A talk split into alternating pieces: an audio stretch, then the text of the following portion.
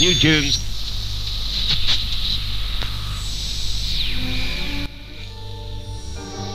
Vamos ver essa imagem. É um fato absolutamente deplorável. Estamos mostrando para você a imagem de uma banana atirada no campo. É uma reação muito estranha, lamentável até. O ruído como se imitassem um macaco. Aí quando começou um corinho, aquele corinho de macaco, fizeram rápido e pouco, para não dar tempo de filmar. E antes de fazer, eu pedi pro câmera, falei, filma lá o que eles estão falando, filma o cara de preto que tava lá, filma os outros caras, e o cara não virava a câmera.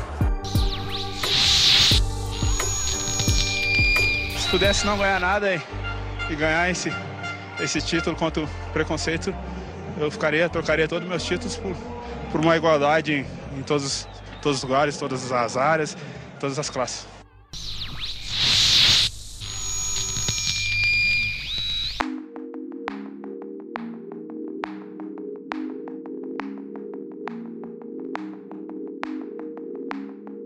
Bom dia, boa tarde, boa noite. Está começando o nosso podcast Futebol de Todos. O podcast que é um projeto da disciplina de projeto experimental da Universidade Franciscana aqui em Santa Maria, que vai visar aí conversar, trazer é, vozes é, que, que falem sobre o racismo no futebol.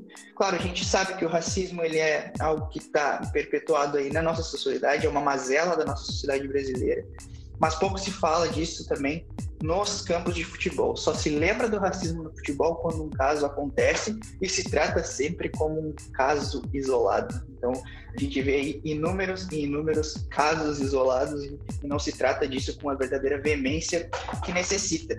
Então, para falar disso hoje conosco, nessa abertura dos nossos podcasts, nosso convidado, é o Marcelo Carvalho, idealizador do, do projeto, né, o Observatório da Discriminação Racial no Futebol.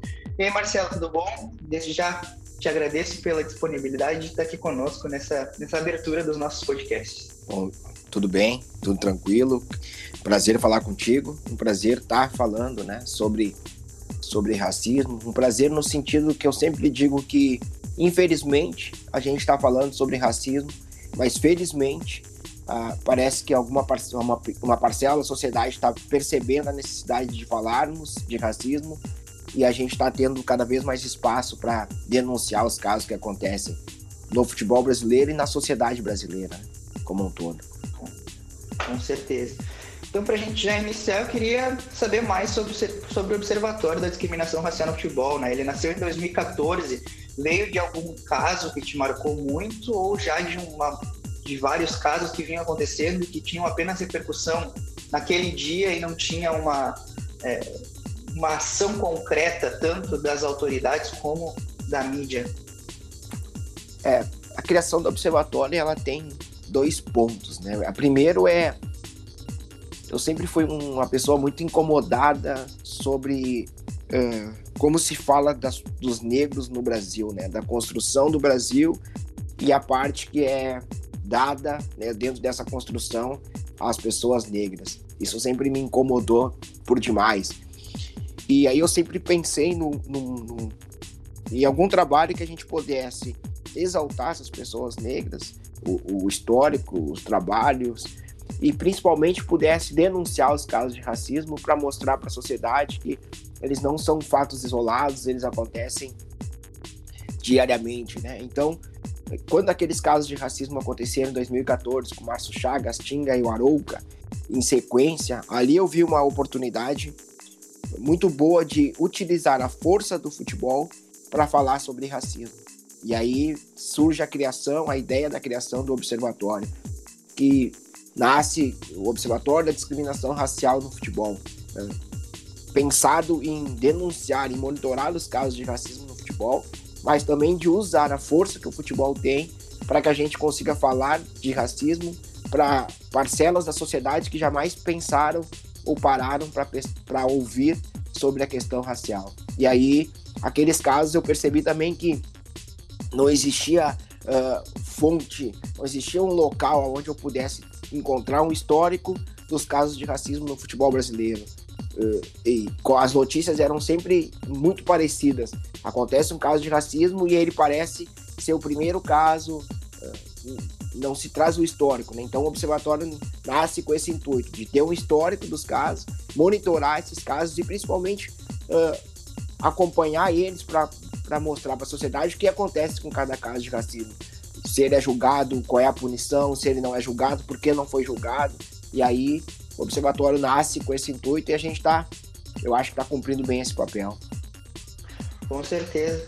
E Bento falou, uma coisa que para mim marcou bastante na tua fala é que é tratado, cada caso de racismo que aparece é tratado como se fosse uma novidade no, no, no, no campo, né? Mas aqui eu tô vendo, é, pelo relatório que vocês trazem, olha esse crescimento, para mim, é assustador. Em 2014, 20 casos, 2015, 35, é, 2016, 25, 2017, 43, 2018, 44, 2019 no, no, momento em que a sociedade está cada vez mais conectada, enfim, é, ligada, ou deveria estar ligada no que acontece, tem 53 casos. É, eu queria saber, na tua opinião, né, já trazendo um panorama dos relatórios que vocês produzem, é, por que é, vem aumentando os casos de racismo ao invés de ter uma conscientização mesmo com o trabalho do observatório? É, Primeiro, a gente deve lembrar que a gente está uh, constituído né, numa sociedade extremamente racista. Né? O Brasil é extremamente racista, extremamente desigual. Uh, se a gente for pensar em, em, nos números da desigualdade social e da desigualdade racial, é um país extremamente desigual que jamais uh, pensou em como mudar esse cenário. Né? Desde a da abolição da escravatura até os dias de hoje, a gente tem poucas ações que, que, que se propuseram a mudar o cenário dessa, dessa desigualdade. E aí, para essa desigualdade acontecer, é, ela está baseada no racismo, né? A estrutura sempre foi montada em cima do racismo. E aí a gente não tem um avanço desse debate. Não tendo um avanço desse debate, a gente vai continuar tendo uma sociedade racista que se reconhece racista, mas que não faz nada para mudar esse cenário. E aí, quando a gente chega no futebol, chega em 2020, a gente olha esses números apontados pelo observatório, a gente percebe que a curva só cresce. Eu acho que tem dois fatores nesse momento, né, para que eu considero que causam esse aumento. O primeiro é uma maior conscientização dos torcedores, de determinados grupos de torcedores que estão uh, nascendo e crescendo dentro de fora dos clubes de futebol, né? São organizações que estão fora dos clubes de futebol, mas que denunciam essas violências, né? Que denunciam o racismo, que denunciam LGBTfobia, que denunciam uh, machismo, a violência. É, a gente tem esse, esse crescimento uh, desses grupos que estão forçando os clubes de futebol a, a dar uma resposta. E por outro lado, a gente tem uh, um crescimento do discurso de ódio pelos governantes que estão não só no Brasil, mas fora do Brasil. Então a gente tem uma, um crescimento da extrema direita com um discurso de ódio que que que está validando o discurso de ódio de alguns torcedores, de algumas pessoas que, que aí elas elas têm esse discurso de ódio fora do do, do, da, do, do estádio de futebol, mas elas vão levar esse discurso de ódio para dentro do futebol, né? Então a gente tem, eu, no meu ponto de vista, esses dois fatores: é um crescimento da conscientização de torcedores e também de jogadores, porque a gente vê um número maior de torcedores denunciando, a gente vê um número maior da imprensa prestando mais atenção a essas falas, porque a, imprensa tem um papel muito importante nessas denúncias, né? Se antigamente ela ouvia esses fatos, essas denúncias, e ela não dava atenção, não gerava uma notícia, hoje está diferente. Então eu, eu, eu considero esses dois fatores que causam essa crescente na, na, curva dos casos de racismo no futebol brasileiro e do mundo, né? No mundo inteiro a gente vê um crescimento dos casos de racismo. Sim, sim, não, é, é inegável, a gente vê. Eu tenho assim lembranças muito é, vivas do caso Daniel Alves, do caso Tyson, assim que é algo que eu quero falar contigo né, no próximo momento, mas abordando ali a questão da FIFA e dos órgãos é, que regulamentam o futebol, mas eu queria falar se tem algum caso assim em específico que tenha te marcado assim que nossa isso aqui doeu em mim. Claro que cada caso de racismo é uma dor, né?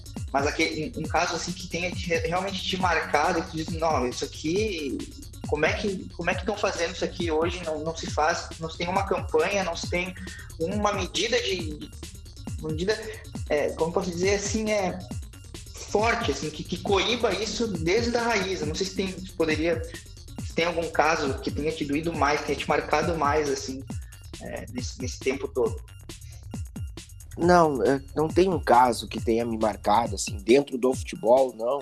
Eu acho que os casos que mais me marcam são casos que acontecem com crianças. Uh, e aí a gente tem alguns casos de categoria de base que acabam não tendo tanta repercussão como esses que acontece com um jogador de mais nome ou de um, de um clube maior.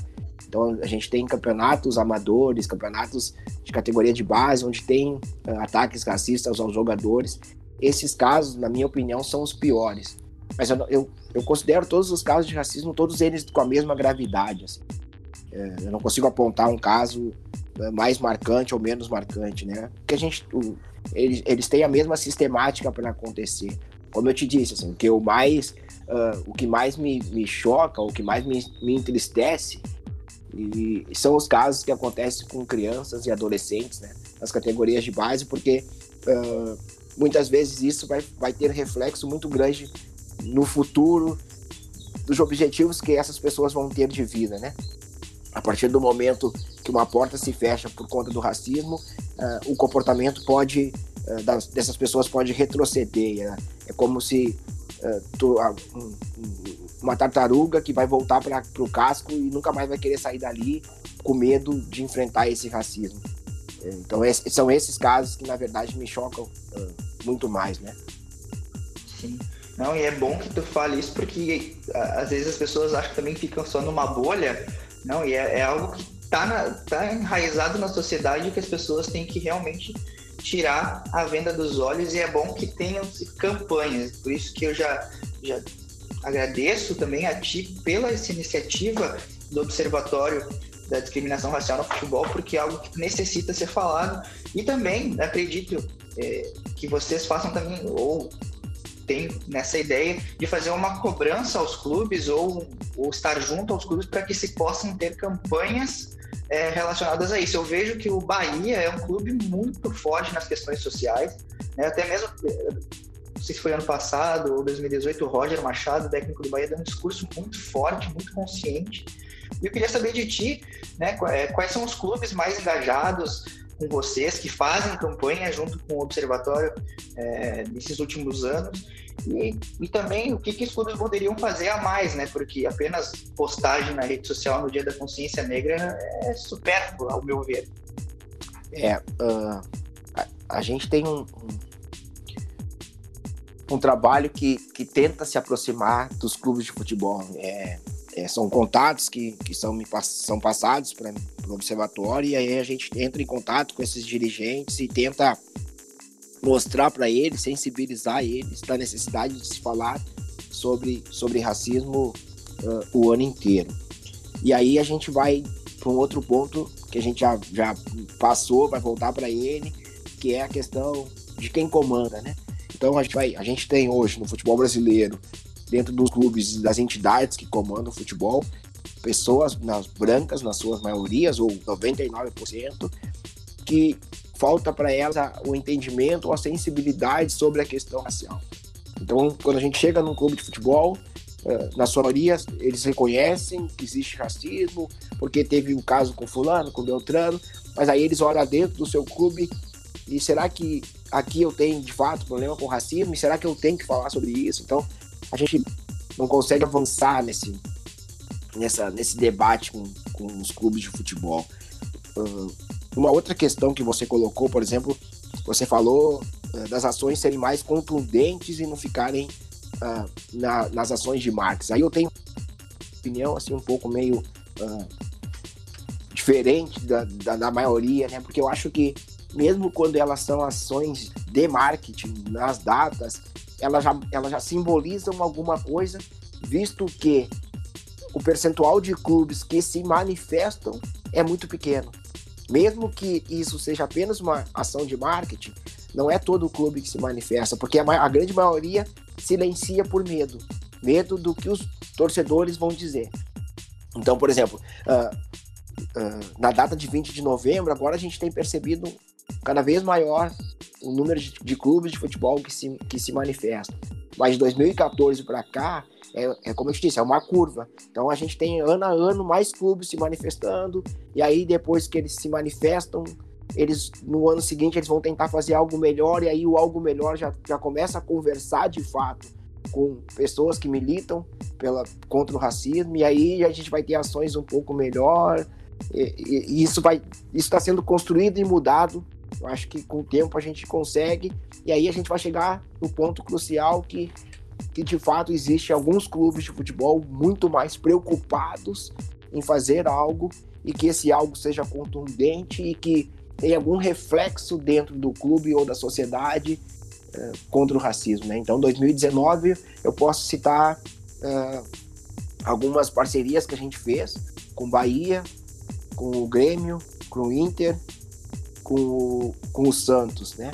Uh, porque não foram, não ficaram presos a uma ação. Com esses quatro clubes, a gente fez no mínimo duas ações com esses clubes em dois momentos do ano. E isso vai dentro da linha que eu sempre busquei para o observatório, que é a criticar ações que são feitas pontuais e buscar campanhas, buscar ações que vão se repetindo ao longo do ano para que essa mensagem fique cada vez mais viva e mais consciente na cabeça dos torcedores. Mas assim, não podemos negar e precisamos louvar que o Santos está à frente de todos os clubes brasileiros hoje, né, na atualidade. O Santos vem fazendo um trabalho, o Santos não, desculpa, o Bahia vem fazendo um trabalho de conscientização a respeito não só do racismo, mas das outras violências, uh, maravilhoso, né? O Bahia está à frente e esse trabalho do Bahia tem causado, tem feito com que outros clubes também se manifestem, também pensem em ações durante o ano inteiro. Eu acho que a, além desse reflexo que o Bahia está causando, ele também tem esse outro reflexo que é fazer com que outros clubes repensem suas atitudes, repensem sua maneira de se comunicar com seu torcedor. Com certeza. E, bom, é, eu vou só inverter a, a minha, a minha, meu, minha lógica aqui, mas eu porque quero pegar um gancho numa coisa que tu falou, que é a respeito da conscientização dos diretores, né, de que não que precisam abordar mais isso. Isso para mim também me soa assim a questão do racismo estrutural. A gente vê poucos negros a, a, assumindo cargos de gerência de futebol, a, assumindo, por exemplo, até mesmo presidência, até mesmo técnicos de futebol, a maioria são brancos. É, eu queria ver, eu queria saber por, por que, que não tem tanta é, não, não se fala tanto na representatividade negra nos cargos de gerência no futebol. Isso tanto na mídia como na sociedade em si. São poucas pessoas que falam, e eu, como eu te falei, a única a pessoa que eu ouvi falar isso publicamente foi o Roger Machado numa entrevista. Poucos treinadores negros, poucos dirigentes negros. Então, como se o negro estivesse apenas para jogar futebol e não tivesse a capacidade de dirigir, sendo que isso aí é uma, uma mentira gigantesca. Eu queria ver como vocês do Observatório também trabalham é, nessa questão do racismo estrutural e da representatividade negra no futebol? É, é um debate que, que pelo Observatório, ele, ele estaria na pauta todos os dias. Mas é um debate difícil de se fazer, uh, porque se eu denunciar um caso de racismo que aconteceu, por exemplo, com o Tyson, ele tá ali, tá marcado. Não tem como, não tem como, uh, dificilmente vai vir alguém para contestar aquilo, dizer que não foi bem isso, que não foi aquele caso que aconteceu. Tá marcado. Uh, mas quando a gente vai trabalhar com essa outra parte do racismo, dizemos assim, né? Porque o racismo é um todo, mas quando a gente vai falar desse racismo estrutural, é muito mais complicado. Porque aí entra aquela parcela de pessoas que vão dizer que, que tudo na vida é meritocracia. Que as pessoas só chegam onde chegam baseadas no seu esforço. E aí a gente vai fazer uma pergunta. Bom, baseado no seu esforço, por que, que tem tão poucos negros nesses espaços? Eles não são esforçados? E aí a gente vai lembrar dessa construção racial que foi feita no Brasil, que onde sempre se apontou o negro e o índio como vagabundos, né? O negro só trabalhava ah, forçado, né? A forceps. Tinha que bater a violência para que o negro ah, trabalhasse para que o negro deixasse de ir para o samba, para vadiagem, entendeu? Isso é a construção racial do Brasil. E quando a gente vai sair disso uh, e vai pensar no Brasil, a gente tem as, essa, as outras as outras culturas que vieram para cá que são muito mais exaltadas por questões uh, de QI, de desenvolvimento. E aí a gente vai chegar no futebol e a gente vai olhar para aquelas, aquelas pessoas negras e não negras e a gente vai ter esse mesmo olhar. Ah, esse cara aqui negro é malandro, é isso. Pô, esse cara não é bom para comandar o meu clube. Eu não quero que ele seja a imagem do meu clube. E aí a gente vai dar de cara com esse racismo, com essa porta que vai se fechar. E, e, e aí as pessoas precisam reconhecer que, que, que a estrutura é, é, é racista, né? Que, que tudo é racializado. E aí as pessoas não querem fazer esse reconhecimento. E aí quando a gente coloca esse, esse debate nas redes sociais ou seja onde for, vai surgir sempre alguém para dizer que não, que não é isso, que não existe limitação, que não existe porta fechada, basta querer, basta estudar. E aí a gente vai ter exemplos de N ex-jogadores que estudaram, que se capacitaram, mas que não tiveram oportunidades. Ou a gente vai encontrar N jogadores, N, N treinadores que venceram, né? A gente tem uh, no Flamengo dois casos, né, de treinadores que foram campeões com o Flamengo e aonde eles estão hoje? Cadê, cadê esses treinadores? E, e, aí, a gente, e aí a gente vai pensar em treinadores que ganharam os títulos de muito menos expressão, que tiveram trabalhos horríveis em clubes, rebaixamento e mais. E, e, esses caras continuam sempre no mercado, trocando de clube. Um clube aqui, um clube ali. E esses, e esses treinadores negros que foram campeões, nunca mais a gente ouviu falar deles. Isso é racismo. Mas como, como, como promover esse debate? Né? Como eu vou chegar numa, num determinado espaço onde as pessoas pouco acreditam nesse racismo e dizer para elas, ó, oh, vocês são tudo racista, precisa se dar mais oportunidade para as pessoas negras. É, um, é, uma construção que a gente vem fazendo com o observatório, é uma provocação que a gente vem fazendo.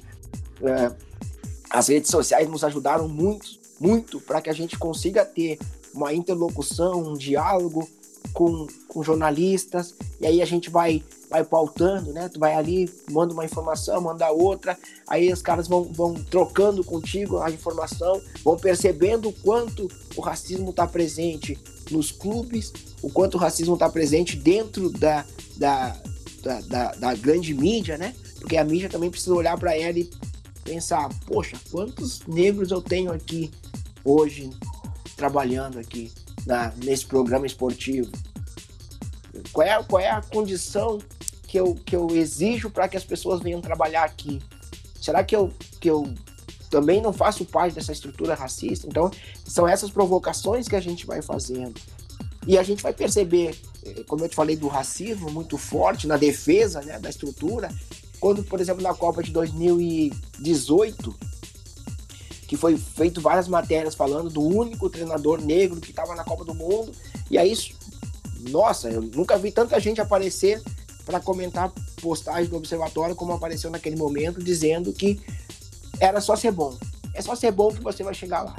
E a gente sabe que não é essa a realidade, né? A gente já ouviu história, N histórias de pessoas dentro e fora do futebol contando o quanto elas ouviram de dirigentes, de, de dirigentes e de diretores de empresas dizendo, não, cara, eu gostaria muito de te contratar, mas sabe a questão da pele vai pesar e é uma porta, é uma porta que se fecha.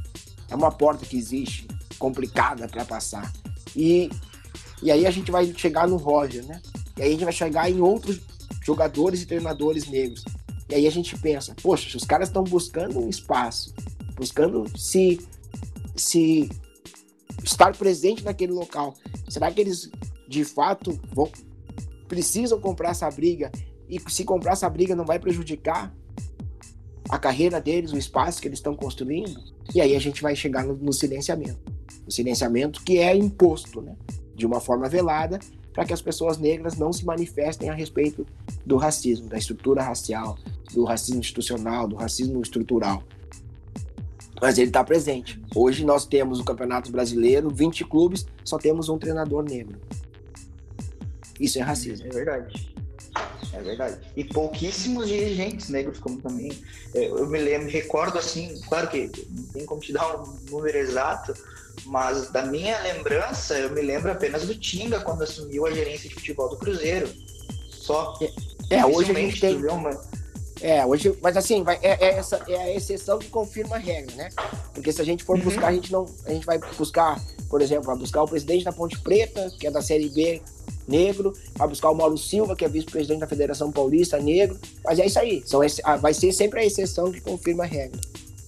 Exatamente, exatamente. E aí também chegamos em outro ponto que, que acredito que também esteja interligado, que são as campanhas dos órgãos regulatórios. Né? A gente vê que a FIFA ela criou um mecanismo para coibir, mas que, por exemplo, lá na Ucrânia com o Tyson, esse mecanismo puniu a vítima. Né? Então, é, até onde, na tua opinião, esses, é, esses mecanismos dos órgãos regulatórios estão sendo efetivos, até mesmo no pós, né? É, numa multa, teve até um, um, caso em que a multa por conta do racismo a um clube foi menor, né, em termos de valores monetários e também questão de tabela, punição esportiva, do que uma briga de torcida, uma torcida que, que, que briga no estádio. Queria que tu comentasse essa questão também. É. Uh... De novo, né? A gente vai estar de novo falando de quem, de quem manda. E aí quem manda não estão as pessoas negras. E aí quando a gente pensa em quem manda não estão as pessoas negras nessa estrutura, a gente vai lembrar também e apontar que dificilmente, quando se é pensado, uh, como a FIFA pensou, em ter um novo código para inibir os casos de racismo, uh, quem, a, quem a FIFA consultou, né? Quem foi consultado naquela construção? Quando a Federação Gaúcha, ano passado, uh, lançou uma campanha contra o preconceito, e aí engloba racismo e outros, e outros ismos, né? Quem foi consultado naquela construção? Quantas pessoas negras foram consultadas naquela construção? E aí a gente vai descobrir que, na maioria dos casos, as pessoas não são consultadas. É uma peça de marketing que surge de alguma agência uh, para se falar sobre aquela situação. No caso da FIFA, a FIFA fez o, aquele código de três passos que todo mundo achou maravilhoso, e eu tô dentro dessas pessoas que acharam maravilhoso, né, aquele código. Mas aí a gente vai para a realidade. A realidade é, nenhum jogo foi terminado por conta do racismo e, e a situação, em diversas oportunidades, houveram situação para o jogo ser finalizado e o clube perder pontos. E o, e o que a gente teve do outro lado foi jogadores que eram vítimas foram punidos. É o caso do Tyson, do Balotelli, do, do Marega.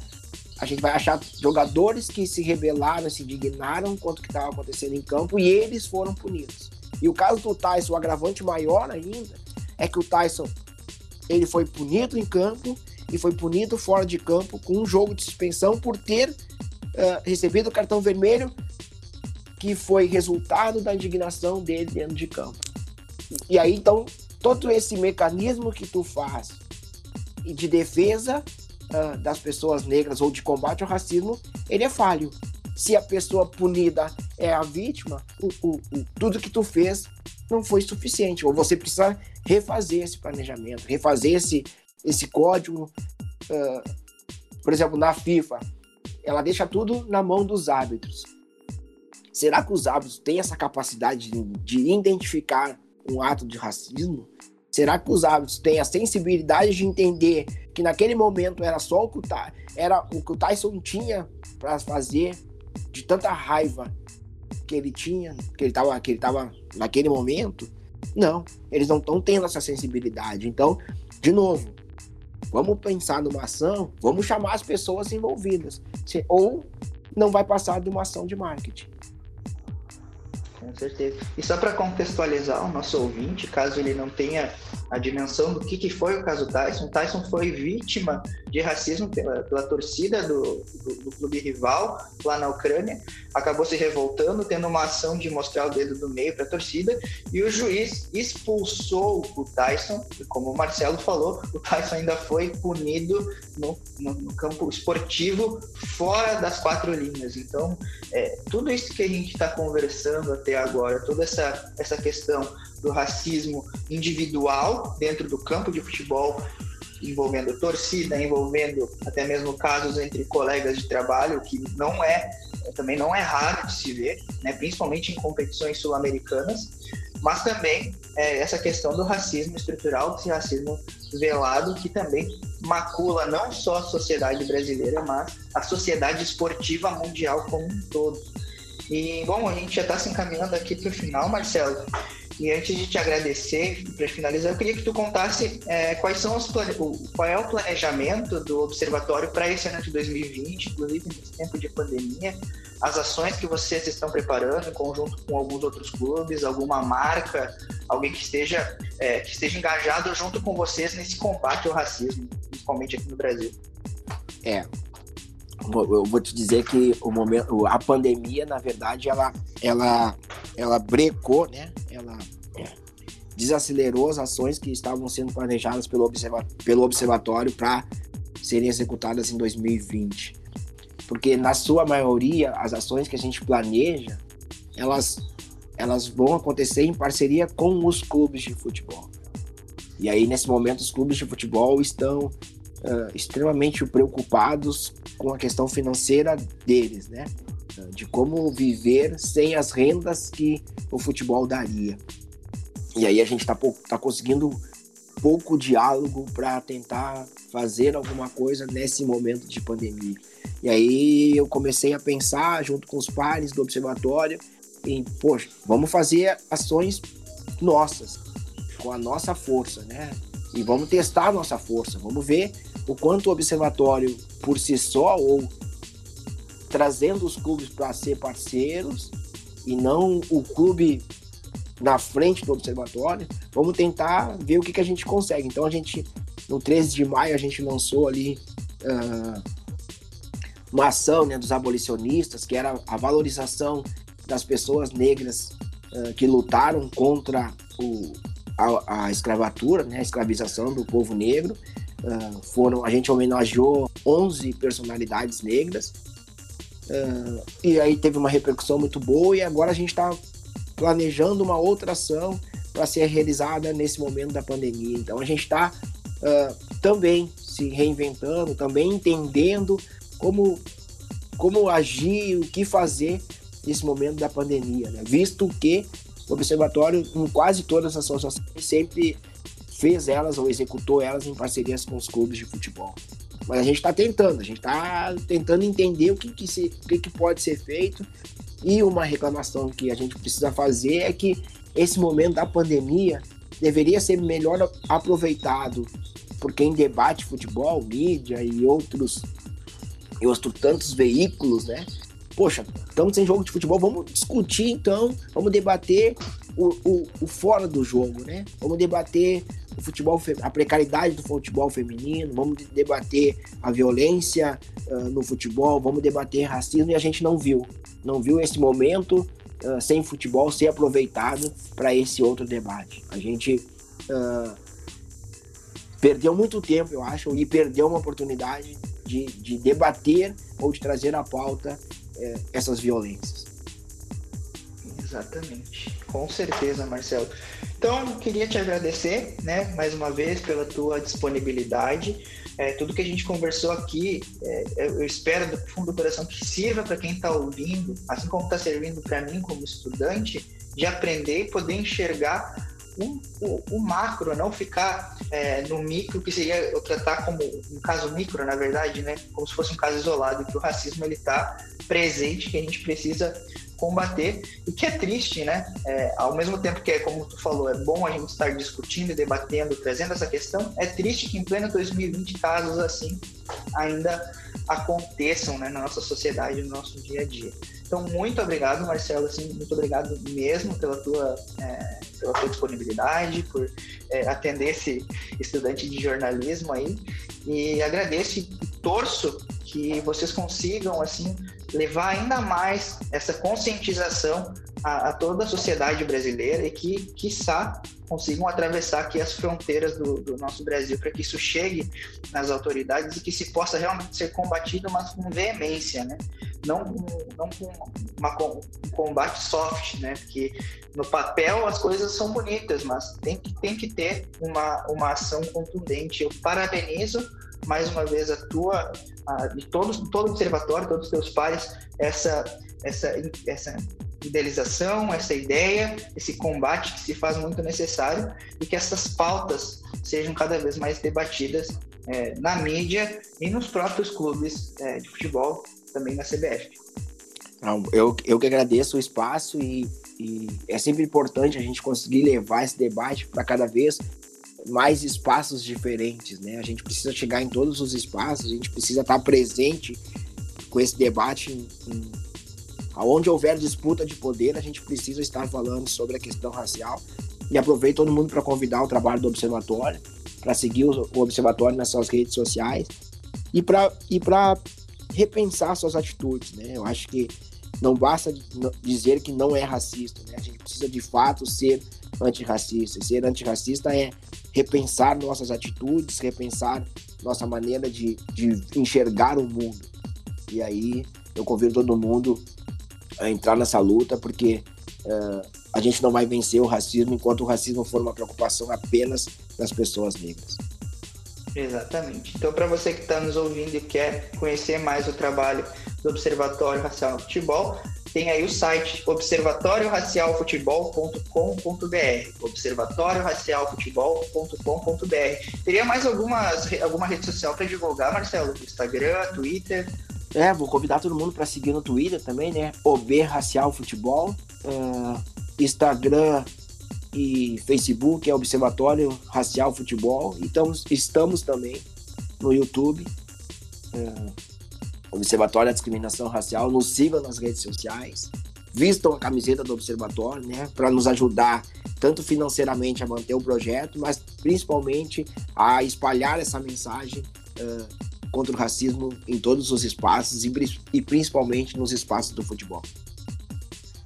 Isso aí. Mais uma vez, muito obrigado. A gente vai terminando por aqui. Esse foi o podcast Futebol de Todos, um projeto, curso de jornalismo da Universidade Franciscana para a cadeira de projeto experimental, sob a supervisão, no meu caso, da professora e jornalista Carla Todos. Mais uma vez, muito obrigado, Marcelo, e até a próxima. Valeu!